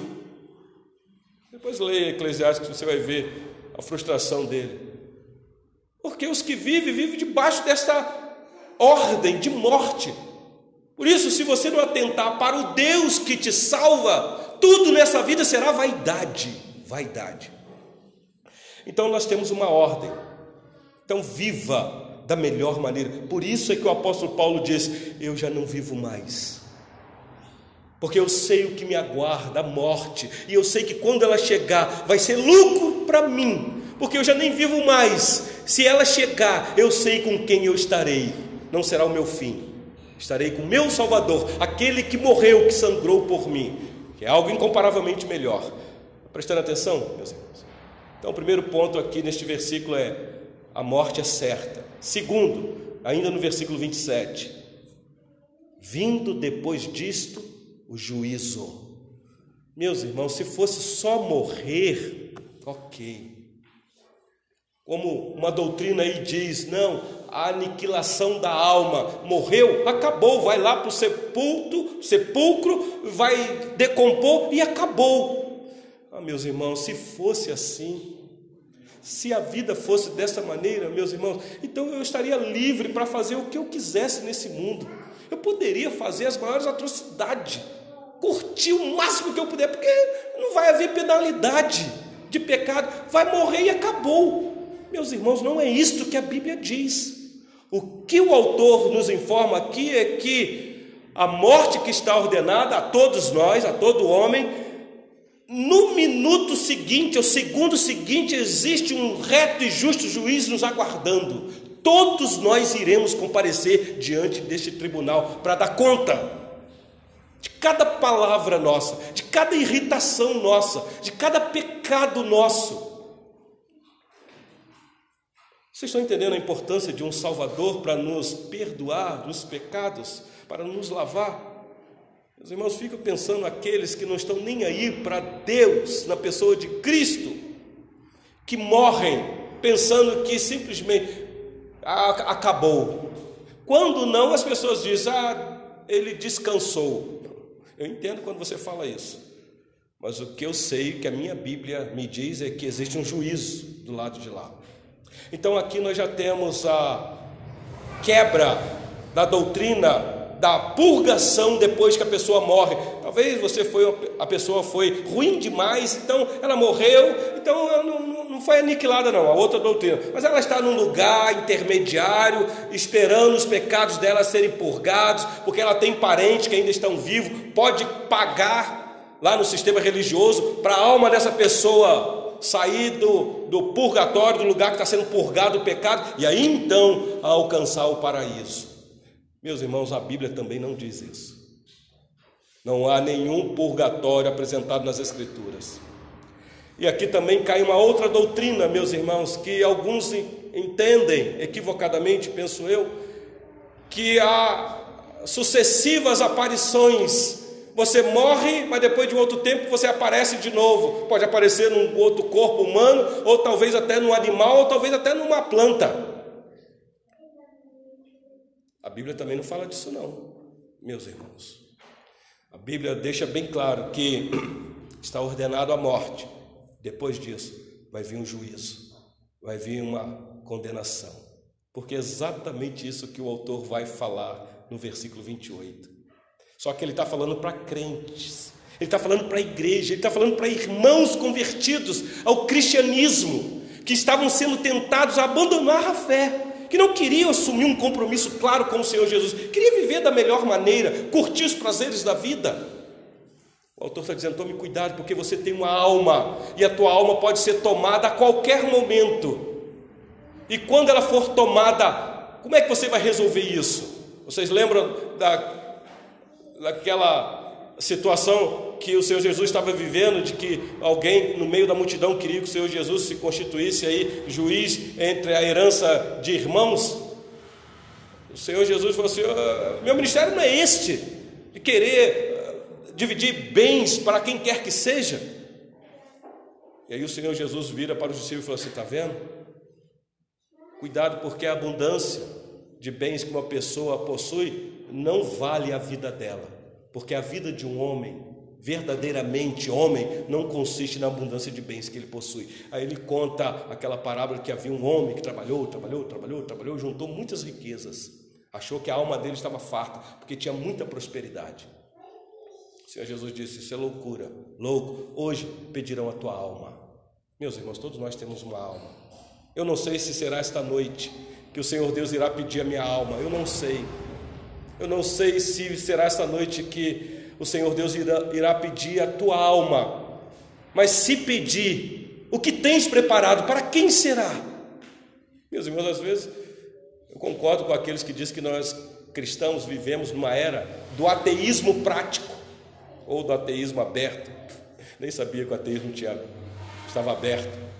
Eu fui ler sobre isso, o que isso significa. São cristãos que professam crer em Deus, mas que não vivem. A vida dele não diz que Deus existe, porque ele que é o, ele que é o Deus da vida dele.